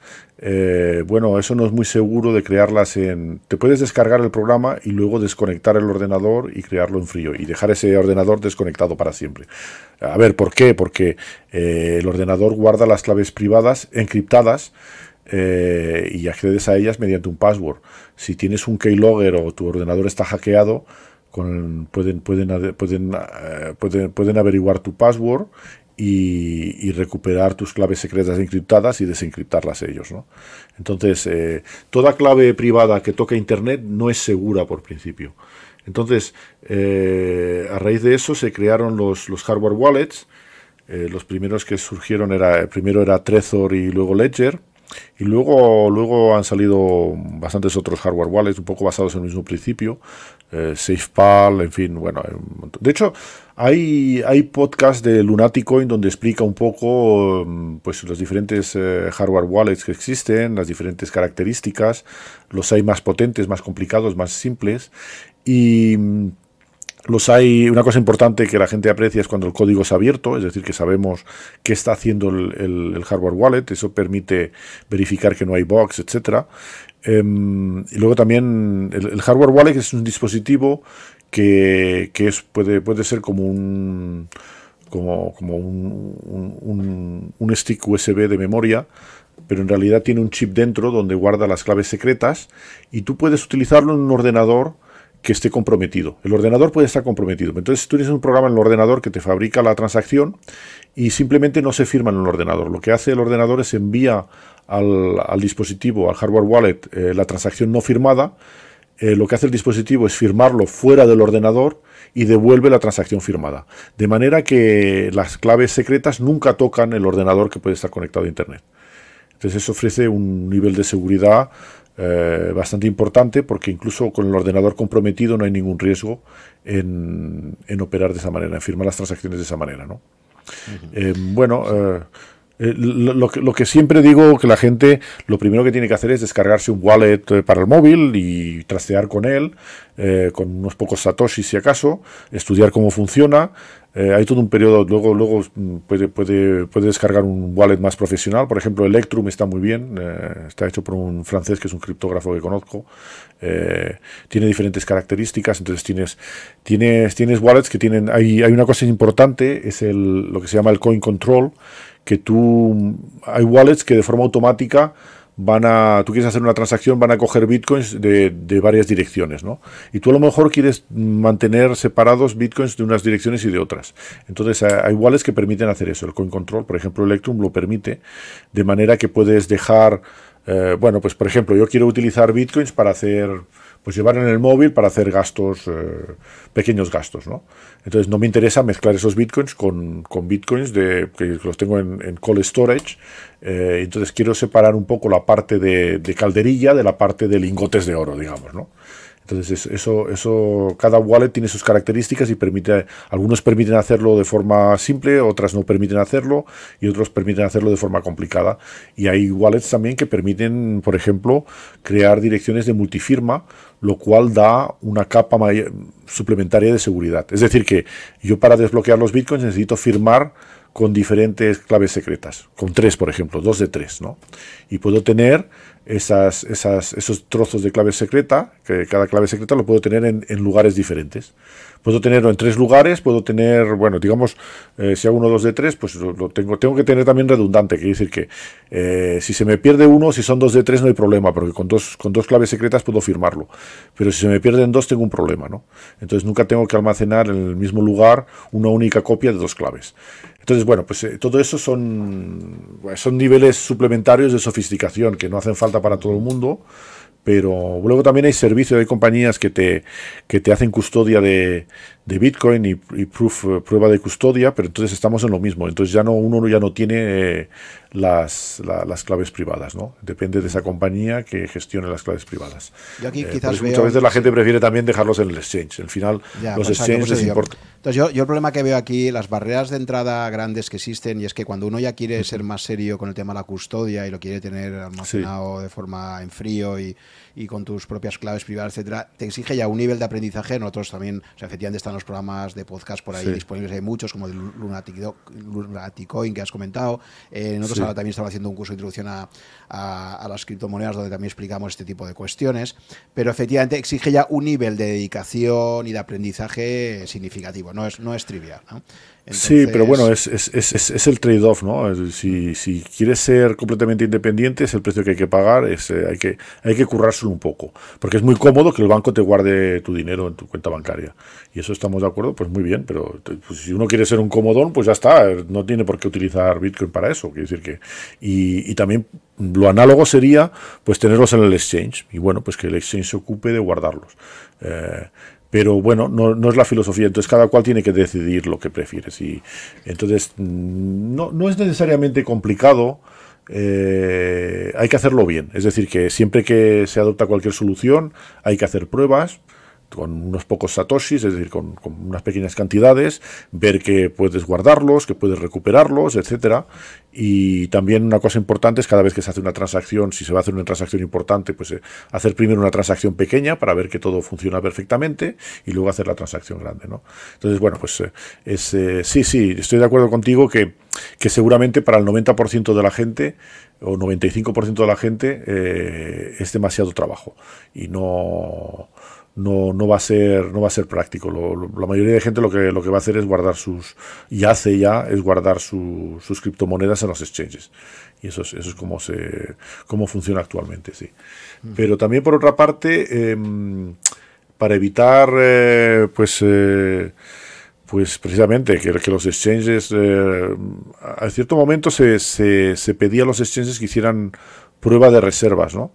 Eh, para evitar que funcionasen como un coeficiente de caja, es decir, que, que al final tienen unos bitcoins depositados y luego los que el volumen de bitcoins que permiten tradear es mucho mayor, porque bueno, saben que no todo el mundo va a sacar los bitcoins al mismo tiempo.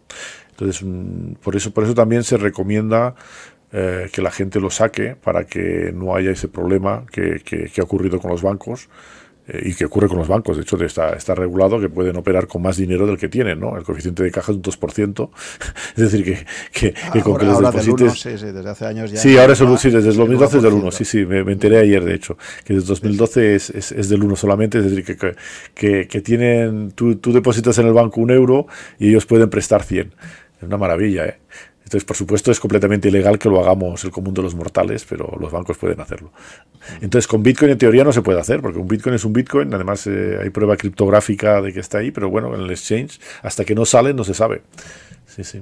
Sí, a veces ha pasado eso. Ha habido brokers, no en Bitcoin en general, muchos brokers han tenido serios problemas cuando han permitido operativas de trading sobre depósitos de, clientes y luego con los cierres del día se han quedado se ha quedado muchísima gente que luego no podía retirar los fondos. Allí ha habido problemas muy graves a veces, sobre todo cuando ha habido movimientos de mercado muy fuertes que el broker no tenía previsto. Bueno, una, una, una cosa que, que, me he olvidado de comentar en las, las, las, diferencias del mercado es también que el peso de los futuros y, y mercado de opciones y derivados en el mercado de Bitcoin eh, también ha aparecido en, en, este último año, estos dos últimos años. Eh, eso, eso también ha cambiado la dinámica del mercado. El hecho de que haya ETFs eh, y que haya futuros sobre Bitcoin que empiezan a tener un volumen respetable, pues, pues hace que el mercado mm, se comporte más como un mercado tradicional. ¿no? Eso también es importante verlo.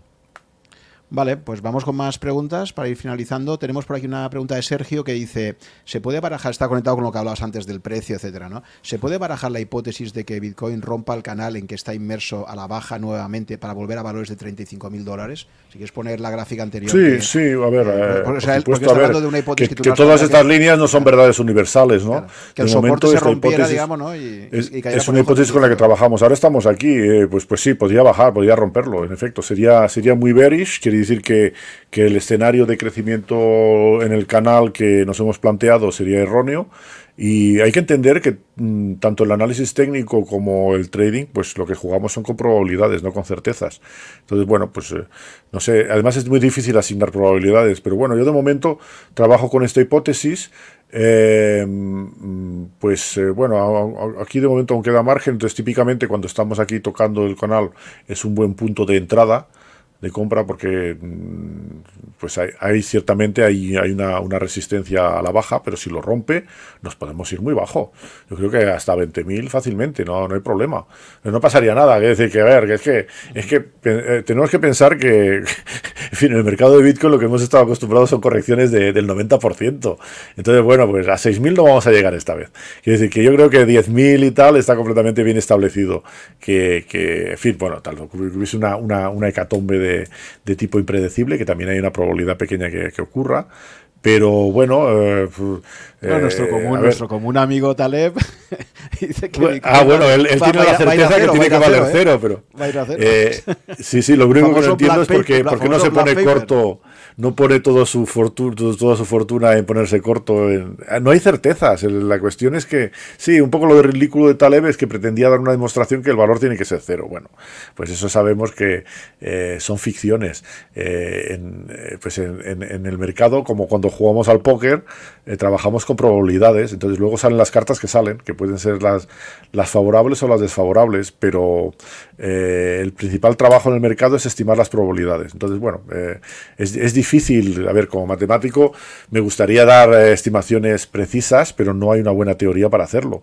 Entonces, bueno, pues se trabajan con hipótesis y en el momento que esas hipótesis se ven contra de, pues el mercado contradice esas hipótesis, pues que hay que plantearse de nuevo que, que la dinámica ha cambiado y ver y ver que, cuál es la nueva dinámica, ¿no? Eh, en todo caso, eh, si, si, por ejemplo tenemos esta hipótesis de este, de este, este canal, este canal alcista que se mantiene, eh, a ver, es fantástico porque tenemos aquí un, tenemos aquí para tradear durante dos años en este canal de forma muy, eh, muy rentable, ¿no? Entonces, bueno, pues eh, a ver, estamos haciendo una apuesta porque esto funciona así. Si, bueno, pienso que hay más de 50% de probabilidades de que sea así, ¿no? si acertamos, tenemos un beneficio potencial bastante grande. Yo diría que, pues fijaros, desde, desde el borde inferior del canal que está en 35 o así por aquí, hasta el borde superior que estará en 80.000 dentro de, unos meses, pues ahí tenemos, tenemos un potencial de, revalorización del 100%. Bueno, por supuesto no vamos a hacer las entradas óptimas, eso está claro que es dificilísimo hacerlo. O sea, pongamos que tenemos un potencial a dos años de un 80%, genial. Luego corrige, bueno, pues a lo mejor vendemos aquí cuando toca arriba y continúa subiendo. Vale. Quiere decir, el, problema de las burbujas también es saber cuándo vender, ¿no? Bueno, pues si trabajamos con esa hipótesis, pues eh, y cuando toca el canal, la, la parte superior del canal vendemos y lo respeta, pues ahí también tenemos otro beneficio en la bajada, ¿no? Tenemos ahí, nos podemos cortos y, jugamos en ese canal. Tú, eh, claro, el trading siempre con mucho cuidado y, luego hay una regla que tú ya me contaste hace muchísimo tiempo, eh, que era esto de que nunca vendas más de la mitad de tu posición total eh, en, que tengas en Bitcoin, ¿no? Que es una regla que has respetado desde hace años, ¿no? Creo. Sí, a ver, es, es una regla muy simple para la gente que quiere apostar para largo plazo. A ver, si, si, hay gente que quiere obtener un beneficio inmediato en tres meses, pues bueno, pues ya ganar un 20% en, en unos meses es algo que, en bolsa es muy difícil y en Bitcoin y es completamente comprensible que hay gente que bueno, pues lo va a vender todo en el momento que gana 20%, pues perfecto. Pero esa gente no está apostando para largo plazo. Si queremos apostar para largo plazo, eh, y largo plazo digo pues a 10 años vista, pues, pues yo creo que es una, es, una, es una regla bastante útil nunca vender más de la mitad, porque eh, si, si, buscáis testimonios, hay innumerables testimonios de gente que tenía miles de bitcoins cuando valía, estaba un dígito, cuando valía 10, en fin, menos de 10 dólares, ¿no? Que lo vendieron todo. Si hubiesen guardado la mitad, pues eh, bueno, en ese momento que vendieron todo también ganaron mucho. Muchos de ellos lo compraron por debajo de un dólar, ¿no?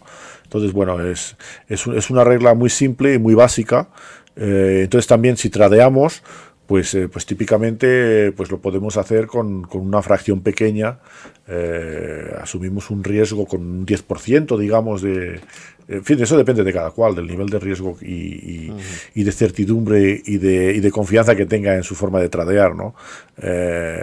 Ahí pues se puede jugar con una, una, una, pequeña parte y tener otra, otra, otra parte para el largo plazo, ¿no? Que yo considero que para el largo plazo, pues tener un 50% para el largo plazo es una buena estrategia.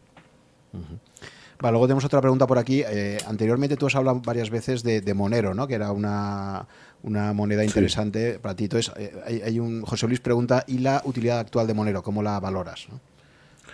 Pues Monero tiene la característica que es una moneda anónima entonces eh, también tiene una blockchain, pero eh, no son públicas las direcciones de las transacciones. Entonces es mucho más anónimo que Bitcoin. Eh, claro, Monero mm, no está en todos los exchanges. Tampoco hay tantos hardware wallet. Tienes, tienes unos wallets para el ordenador. Tienes, bueno, en, creo que en Ledger también puedes guardar Monero. Em, y tiene otras características.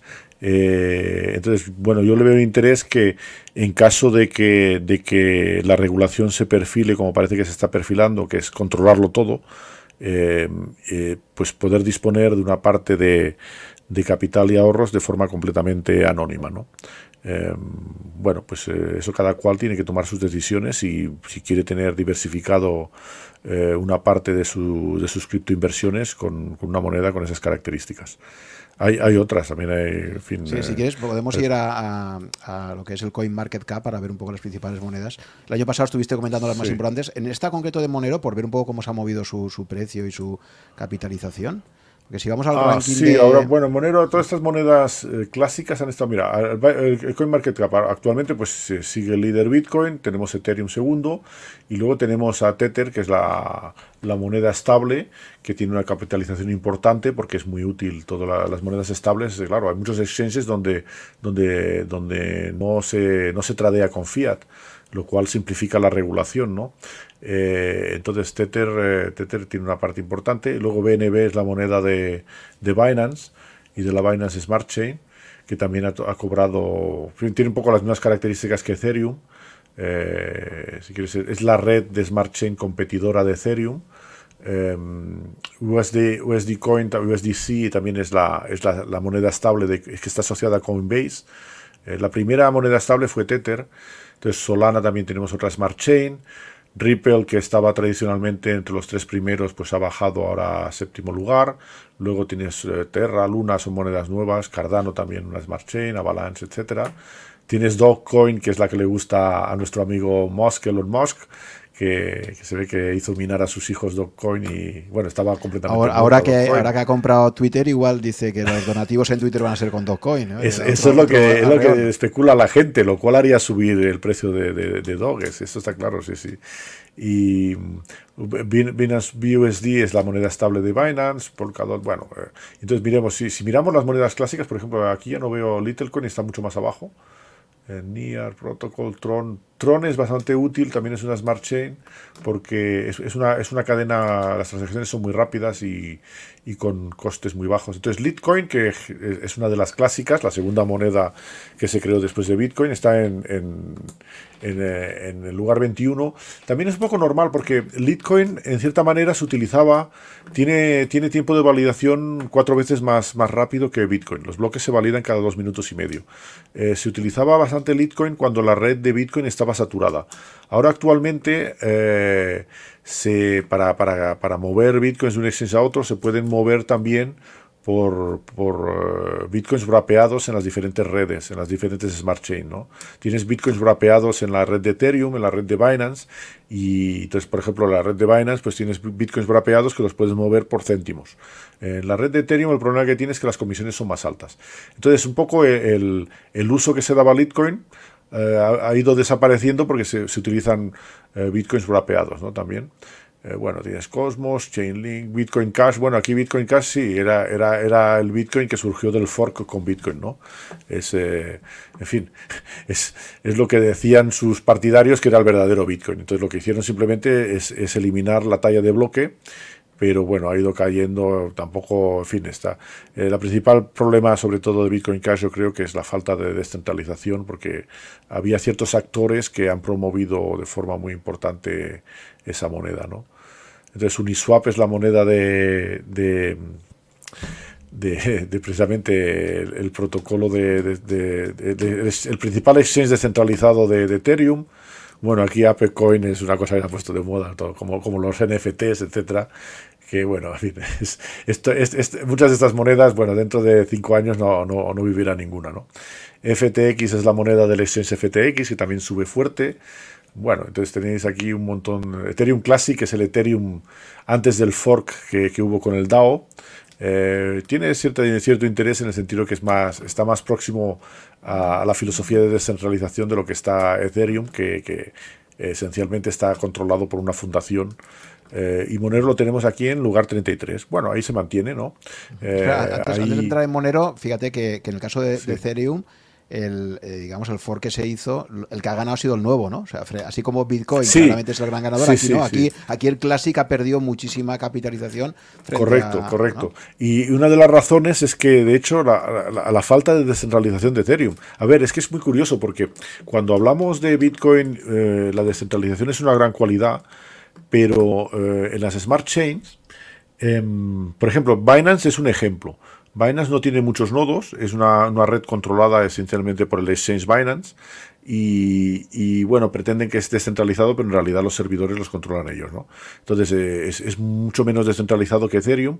También Ethereum es mucho menos descentralizado que, Bitcoin. Para las, curiosamente, para las smart chains, la falta de descentralización eh, los hace superiores. Porque cuando tienes pocos servidores, esencialmente un, sistema más centralizado, permite, pues te permite hacer transacciones más rápidas, más económicas, etc. Entonces, eh, el punto flojo, el punto débil de, los, de las monedas así más centralizadas es cuando llega la regulación. Cuando llega la regulación, ahora por ejemplo, eh, bueno, la regulación es que la regulación aún no ha llegado completamente a Bitcoin. Entonces, claro, cuando tengan que empezar a regular todo el ecosistema de DeFi, de Decentralized Finance que se ha creado, eh, va a ser una locura, pero, pero, pero eh, uno puede tener por seguro que, la gente se va a tener que identificar en la red de Ethereum, en la red de Binance, etcétera. Y bueno, pues mucha gente opera allí porque lo puede operar de forma anónima y de forma libre sin tener que interactuar con nadie, ¿no? Sin tener que identificarse, etcétera. En el momento que, llegue la regulación, pues todas estas monedas seguramente caerán o tendrán, tendrán otro sentido, ¿no? Entonces hay que, hay que, hay que ver que, bueno, pues eh, eh, ya digo, es, es hay, dos, hay dos, bueno, siempre tienen los aspectos buenos y malos de la descentralización o de la centralización. Entonces, bueno, es, eh, es, la evolución, ya iremos viendo cómo evoluciona. Pero bueno, eh, la regla general también es siguiendo un poco los principios del Indy de Taleb, que aunque Taleb no se dé cuenta, son muy útiles las ideas que, están en sus libros, pues las monedas que tienen más probabilidades de, durar en el tiempo y de perdurar dentro de, de cuatro o cinco años son las que más han durado hasta ahora. Entonces, si tenemos que apostar, pues seguramente podemos apostar por, por Ethereum Classic, por Monero, por Littlecoin, por, por Ethereum, etcétera, ¿no? Entonces, muchas de estas nuevas, pues el AP, Coin, pues bueno, AP Coin ya veremos lo que dura. en fin, ya te digo. una obra de teatro nueva en Broadway, ¿no? Que es de donde vino lo del indie. Cuanto más tiempo lleva una obra representándose, más probabilidades de que siga representándose. Cuanto más tiempo lleva una, eh, criptomoneda, más probabilidades nos dice el indie que podría tener. Vale, si vamos a Monero, por ejemplo, por, por contestar a la pregunta que hacía esta persona, si, entramos en Monero para ver un poco cuál ha sido su, su, evolución, porque sí que es verdad, me ha sorprendido que ha caído bastante respecto a, a, ver, el año pasado. Vamos a mirar en, en, un, en, un, año lo que ha hecho, es lo que ha hecho esto en un año. Bueno, ha, caído todo desde hace un año, quiere decir que cuando hay bear market en el, gráfico de... Y si vemos la por capitalización, porque, porque Monero, ¿qué inflación tiene? O sea, que... Mira, eh, no, Monero tiene una inflación más baja que Bitcoin, más baja que Bitcoin. Es, es, es de las monedas más interesantes por, por capitalización, de hecho, de, de eh, la emisión de Monero está muy controlada es, es, de las mejores monedas en ese sentido. Eso, es interesante mirarlo. Pero entonces el market cap, es, eh, decir, las dos gráficas son iguales prácticamente. Veis una pequeña diferencia en el pico aquí, es en 2018, pero aquí si miramos los lo último es, es lo mismo no se, no se mueve, ¿no? El market cap y, la, y, el precio es el mismo porque se produce poco, ¿no? Entonces, bueno, pues sí, la evolución no es mala, ¿eh? No es mala la evolución, sobre todo si seguimos la cotización, vemos cuando hay, hay intentos de regularlo todo, de identificar a todo el mundo, etcétera, pues Monero da un empujoncito para arriba. Eh, sí, y está, yo, te digo, centralizado, vamos a ver, Monero eh, hizo preminado los, los creadores de, Monero, ¿cómo pues? no creo, no creo, no, no recuerdo, no sé decirte exactamente, pero yo creo que no, habría que ir a... Aquí tenéis esas informaciones, eh, Project Info, si vamos a Project Info, aquí, aquí vienen, yo creo que no había preminado en Monero. tenéis, tenéis la página web, Social Stats... Bueno, pues tenéis la información cuando vais a la página web de Monero. Yo creo que no, en Monero no había preminado. En, Ethereum sí que hubo un 20% preminado, que, que, se lo quedó la fundación de Ethereum. En Monero yo creo que no, porque es de las, de las primeras, las primeras monedas eh, que surgieron como Littlecoin, eh, Monero, etcétera no, bueno, Monero fue un poco más tarde, no tenían preminado. Bueno, esencialmente eh, cuando intentaban meter una moneda con preminado, pues, pues la gente pues, pues huía de ella, ¿no? Porque lo consideraban una estafa, ¿no? Eh, bueno, la verdad es que estuve ayer eh, hablando con, en fin, de, un debate con un economista francés y, claro, se surgió el tema también de, de, las monedas, de las criptomonedas digitales de los bancos centrales que quieren crear. Y bueno, pues a mí ya, lo he comentado, me parece, en alguna otra ocasión, pero me da mucha risa las criptomonedas de los bancos centrales porque, claro, es un proyecto que no tiene white paper, no hay, no hay reglas de emisión de la masa monetaria, no se sabe cuántos nodos va a tener la blockchain, si va a haber blockchain o no. En fin, es una, es una shitcoin en mayúsculas, vaya. Es, eh, si, intentasen crear un proyecto donde no, no, hay, no hay ninguna indicación sobre la producción de la masa monetaria, pues eh, todo el mundo diría que es una estafa. Pues bueno, eso es lo que nuestros banqueros centrales están planeando. En fin, les, cuesta un poco admitirlo a los economistas, pero es, la verdad palmaria, vaya. Es. Yo la verdad es que aún no entiendo la diferencia entre el yuan digital y el yuan normal, por ejemplo, que es el proyecto que más se ha publicitado. Bueno, a ver, lo podrían hacer que hubiese una diferencia en el sentido de que, de que, por ejemplo, si creas en el euro digital, lo puedas transportar de forma descentralizada, en wallets también propios, y que luego pues puedas tradearlo en cualquier parte del mundo, ¿no? Eh, podría tener una ventaja respecto al, cash, al dinero en papel, ¿no? El dinero en cash. Pero, pero bueno, la diferencia respecto a lo que es eh, descentralización, masa monetaria, etcétera, los, banqueros centrales no quieren comprometerse a, regular, a, predecir la masa monetaria.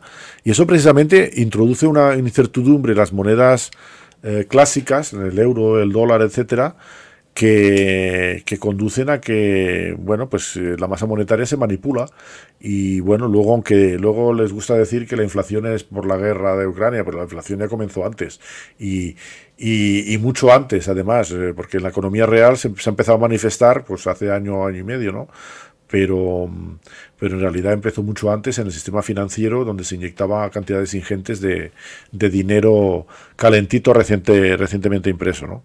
Entonces, eh, eso, eso inevitablemente, inexorablemente conduce a una inflación en diferentes sectores de, de la economía donde, donde llega ese flujo de, de nueva masa monetaria y bueno, es, un, es una verdad universal. A ver, si es que cuando uno lee el tratado de monedas de, Erasmo y de Copérnico ya lo dicen, que no es una cosa que se haya inventado ahora. Entonces, que luego sale una, una, directiva de, del Fondo Monetario Internacional diciendo que no sabían, pero perdóname, no. en fin, si no lo saben es porque no se han leído los clásicos, vaya, no han pensado un poco. Que también hay que pensar que, que realmente el dinero fiat, tal y como lo conocemos actualmente, es un experimento con 50 años recién cumplidos. Antes de 1971, cuando se abandona el sistema de Bretton Woods, los únicos experimentos que se conocían era el papel moneda en China, que eso me, pareció un dato muy interesante que me gustaría investigar más, que lo comentaba el propio Nick Savo, en los siglos 11 a 14, durante tres siglos, en China tuvieron papel moneda y, lo que comentaba Nick Savo era que después de ese periodo, posteriormente, nadie quería, o sea, en China provocaron tal desastre en cuanto a, inflación y tal, que luego China, o sea, eh, nadie les podía hablar de papel moneda, todo el mundo quería plata, quería, y, eran de los, porque habían sufrido lo que era un sistema monetario absolutamente arbitrario, ¿no? Con, y, luego en Europa, en el, en el siglo XVIII, fue John Law Law que convenció al gobierno francés para emitir papel moneda también y acabó como acabó, como, como acaban estas cosas, siempre acaba mal. Y, y, en efecto el experimento que estamos viviendo con el dinero fiat, eh, esencialmente que ya no está ligado al oro desde el año 70, pues... Eh, pues acabará. No, ha durado 50 años, pero no va a durar 100. Eso lo tengo clarísimo. En fin. Lo que nos dice el efecto Lindis es, es que efectivamente esto es un eh, experimento. Totalmente, totalmente, totalmente. Y el oro seguirá valiendo. El oro, bueno, pues, eh, pues eh, el oro seguirá valiendo por efecto Lindy. Entonces, bueno, pues mm, tiene otras características que las criptomonedas, pero bueno, tiene, tiene sus propiedades también. Entonces, no, no es incompatible una cosa con otra, son bastante complementarios. Yo siempre lo veo así. Me, me, hace mucha gracia a veces ver esas disputas que hay entre, entre partidarios de inversión en oro físico y partidarios de inversión en criptomonedas. Tenemos el ejemplo de, de, de, Shift y su hijo que, que se, se, pelean en Twitter sobre este tema. Pero bueno, quiero decir que, que es, es un poco absurdo porque realmente en un portfolio las dos cosas van bien, ¿no? En un portfolio saneado. Sí, sí, sí. Muy bien, Ricardo, pues muchísimas gracias, como siempre, por tu contribución a, que conozcamos un poquito mejor este apasionante mundo y, mundo complejo, ¿eh? es un mundo que hay que introducirse aquí. Y, nada, pues vamos a ver cómo sigue evolucionando la industria, a ver si estas previsiones que hacías tú en trading a un año vista se, se cumplen o no se cumplen. Sí, vamos a ir viendo cómo, cómo, lo que ocurre. Es, lo interesante, ¿no? Es eh, tener la curiosidad de, ver qué pasa. Yo tengo mucha curiosidad, porque decir que, pagaría por, saber, no por invertir, pero por saber cómo va a evolucionar de aquí a, 20 años, ¿no? Es, muy interesante el tema. Muy bien, pues como siempre, primero recordaros que este es un tema complejo, que exige hacer los deberes, que tenéis que, porque a mí lo que más me preocupa es, pues eso, mucha gente joven que llega ahora y dice, venga, a ver, ¿cómo puedo aquí eh, dar un pelotazo rápido, me meto en el tema este de las cripto, creo que está de moda, eso, mm, por favor, muchísimo cuidado con esto, es muy fácil perder dinero. Em, y todo lo que está de moda hay que mirarlo siempre especialmente con cuidado. ¿no? Entonces, hacer los deberes, estudiar eh, los fundamentos de, Bitcoin, porque es interesante fundamentalmente. Eh, os recomiendo, como os decía al principio, los episodios que he grabado con Ricardo, eh, varios episodios de mi podcast, Una vida invirtiendo, donde, donde se explica muy bien qué es Bitcoin, porque es interesante, porque podría ser una alternativa de dinero, etcétera. Y una vez que uno ha hecho los deberes y ha estado investigando, entonces ya decidir si quiere invertir y, hacer esas apuestas ¿no? dentro de su, de su portfolio de, inversiones. siempre siempre mucha prudencia porque y, también yo creo uno, uno de los problemas en la mayoría de gente es que es que invierte por oídas no eh, mm. tiene alguien próximo que invierte y entonces eh, hay, hay, que hacer los deberes uno mismo es decir, que, que las, las, opiniones que oímos alrededor en general no son fiables. Y bueno, pues siempre se oyen, claro, siempre el que, el que ha pegado el pelotazo, pues que, que ha metido en, en, Doge o en Shiba o no sé qué y, ha multiplicado por, por, por, 100, ¿no? Bueno, pues sí, eso, eso ocurre, pero, pero, pero de uno que hay así hay, hay hay 10.000 que, que, lo han perdido todo ahí. Entonces, el cementerio, eso es lo que se llama el sesgo de supervivencia, o sea, el cementerio está lleno de gente, es igual como las creaciones de empresas, ¿no? Por cada Elon Musk que hay, hay mil o diez mil empresarios que han montado proyectos y que han acabado. y, los, los, muertos no hablan, quiero decir que el que, el que el que se ha perdido la camisa no va, no va diciéndolo a los amigos. Entonces, bueno, no, pero es, es, un tema como todo que, que bueno, pues yo creo que, que no es prudente no tener nada, pero tampoco es prudente meter una cantidad importante. Entonces, siempre con, con mesura, diversificando, es la mejor, la lo mejor consejo para todo tipo de inversión. ¿no? Y conforme se vaya conociendo y, y entendiendo mejor, pues uno puede ir cambiando esas proporciones en el portfolio que, que uno tiene. ¿no? Cada, pero bueno, eso cada uno tiene que ser responsable de sus decisiones. está clarísimo. Muy bien, Ricardo, pues muchas gracias y hasta una próxima ocasión. Venga, pues un placer eh, charlar con vosotros en Rankia. Gracias por llegar hasta el final de esta conversación. Espero que te haya gustado y hayas aprendido algo escuchándola. Ya sabes que si estás interesado en estos podcasts, puedes suscribirte a mi blog, que está en rankia.com barra blog barra suc, y ahí te iré comunicando, si estás suscrito, por correo electrónico, las novedades cada vez que se publique un podcast nuevo o que organice quizás un webinar con algunos invitados. También te agradeceré si te gustan mis podcasts que pongas un comentario o un me gusta en alguna de las plataformas disponibles tipo Apple, Evox o YouTube para ayudar a descubrirlo a otras personas con intereses similares a los tuyos. Muchas gracias por tu fidelidad, si me sigues desde hace algún tiempo y si me acabas de descubrir, espero que te resulte interesante y que puedas escuchar algunos episodios más. Nos vemos en el próximo capítulo.